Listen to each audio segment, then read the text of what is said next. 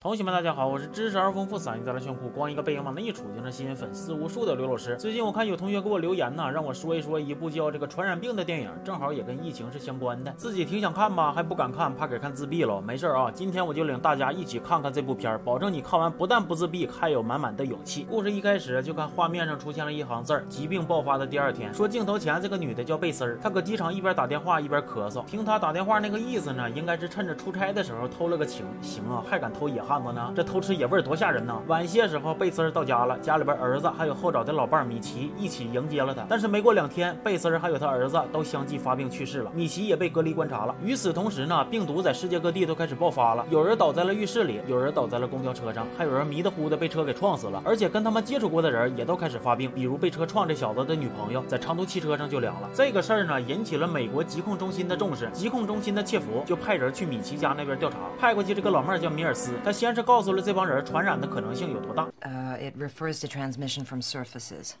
The average person touches their face two or three thousand times a day. Two or three thousand times a day? Three to five times every waking minute.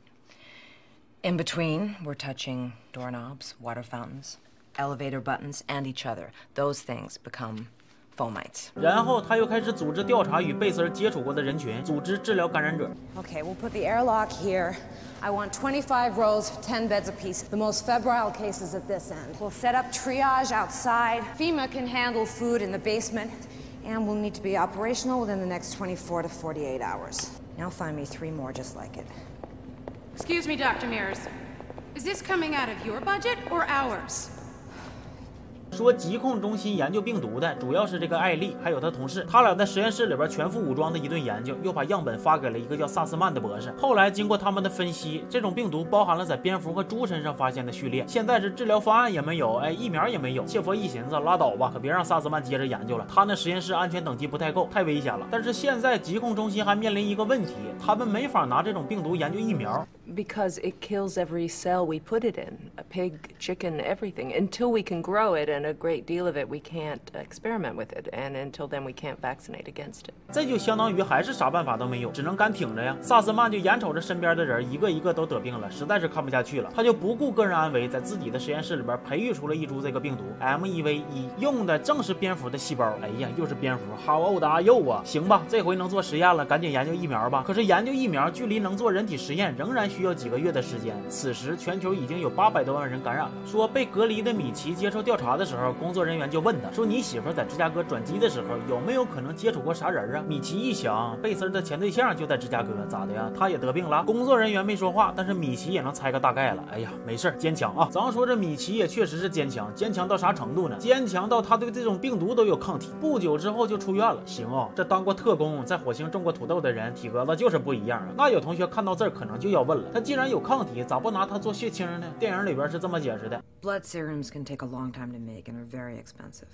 米奇还有个女儿，现在也回家了。他女儿的小对象想来慰问一下子，那直接就被米奇拒之门外了。都说多少遍了，特殊时期不要走亲访友。另一边，世界卫生组织认为病毒可能来源于中国香港，就把流行病学专家里奥派了过去。在他调查中发现呢，第一批被感染的人群都在澳门赌场和贝斯有过接触。目前来看呢，贝斯有可能就是最初的感染者了。正当里奥还在研究的时候，他香港的同事把他给绑架了。他们想用里奥作为人质，帮助村里人以后优先获得疫苗。也就是在这段时间，米尔斯不幸被感染染了，开始发病。但是米尔斯知道自己被传染之后的第一反应，并不是求救，而是马上找人联系那些与他有过接触的人，看有没有人被感染。切弗想把他接回来吧，但是也无能为力。最终米尔斯没挺住，去世了。接着切弗又得知一个内部消息，各个疫区城市即将封锁，贸易也将中断。他把这个消息告诉了他老婆，还说你可别告诉别人啊。完了，回头他老婆就告诉了闺蜜，说你也别告诉别人啊。但是咱知道，一般这个事儿啊，到这步基本就传开了。而且切弗打完电话一转身，楼里的清洁工一直搁这听着呢。这回好了，全知道了。而且更火上浇油的是啥呢？有个叫艾伦的记者，天天在自己的博客上发阴谋论的东西，不少人也都被他忽悠的五迷三道的。最近他还联合一个搞对冲基金的，宣布自己的病被连翘治好了。这帮市民一看，咔咔就去药店买连翘啊，买不着就抢，抢不着就砸，一时间城市就陷入了混乱之中。结果万万没想到，刚才一个火上浇油，这下子又来一个雪上加霜。疾病爆发的第二十一天，病毒发生了变异，目前死亡率达到了百分之二十五到百分之三十。如果还研究不出来疫苗的话，估计全球十二分之一的人都会感。感染，形势非常严峻。同时呢，疫区城市骚乱升级，粮食供给不足，不少工人罢工，已经完全乱了套。当然，也有那心大的，比如米奇的女儿，还想招学摸的跟对象亲嘴呢，结果又让米奇给拦住了。哎呀，我去了，都啥时候了？要荷尔蒙还是要命？你那口罩要是不想戴，可以捐给有需要的人啊。接着好消息来了，艾丽经过不断的试验，终于研制出了疫苗。为了节省做人体试验的时间，她直接一咬牙一跺脚，冒着风险，咔，先给自己来了一针。非常幸运，她啥事没有。疫苗研制成功，开始投入生产。第一批疫苗将在九十天内面世，一年内能生产出供应所有人的产量。那么问题就来了，第一批生产出来先给谁呢？要知道现在已经有两千多万人感染致死了，有些人一天都耽误不起呀。这个时候镜头给到了切佛家中，他媳妇让几个入室抢劫的给吓够呛。这几个抢劫的不要别的，就想要疫苗。他们以为切佛这个疾控中心的大丑子家里边能有货呢，但其实仔细想想，这几个人其实也不咋尖。他要真能搞到疫苗，他也早就用了。那玩意放家里还能下蛋呢，是咋的？等切佛和他媳妇真优先拿到疫苗之后，切佛也并没有注射，而是把自己那份送给了清洁工虚弱的儿子。最终，国家通过生日摇号的方式决定大家注射疫苗的先后顺序。而远在香港的里奥博士也作为交换疫苗的人质被救了回来。但是他没想到的是，其实交换过去的疫苗只是安慰剂，并不是真货。号称连翘能救命的记者也被抓了起来。经过化验，他根本就没被病毒感染过，而且他还借着这个造谣还赚了一大笔钱。你说这有的败类的自媒体，你说这是多坑人？影片的最后啊，米奇为女儿准备了一身漂亮的裙子，自己则翻看着贝斯相机中的照片，越看越激动。接着楼下的门铃响了，女儿的对象穿着一身帅气的西装，手上戴着已注射标志的手环，站在门前。这回米奇终于让他进屋了，还和他女儿跳起了舞。影片在劫后余生的美好氛围中差点结束了。为啥说差点呢？因为最最后我们又瞅着一辆推土机把树推倒了，树上的蝙蝠飞到了猪圈，把病毒传染给了猪，猪又被人宰杀，流入到澳门赌场。厨师在处理完猪之后，与贝斯合了张影，字幕上写着疾病爆发的第一天。哎呦我去了，这整半天是人类自己把自己给坑了呀，挺讽刺啊！而且更讽刺的是啥呢？这台在推土机上的标志和贝斯所在的公司是一样的。这个片儿看起来呢，整体的感觉就是挺平淡的，它没有惊心动魄的情节，也没有特别戏剧化的片段，整体上就突出了俩字儿：真实。在疫情面前呢，有的人自私自利，有的人舍己为人，其中不乏吃人血馒头的投机者，天天就搁网上瞎叭叭传谣带节奏，一点帮不上忙还净添乱。但是也有非常多勇敢无畏，用自己的血肉之躯与病毒战斗的科研人员、医护人员，都是人类的赞歌，就是勇气的赞歌。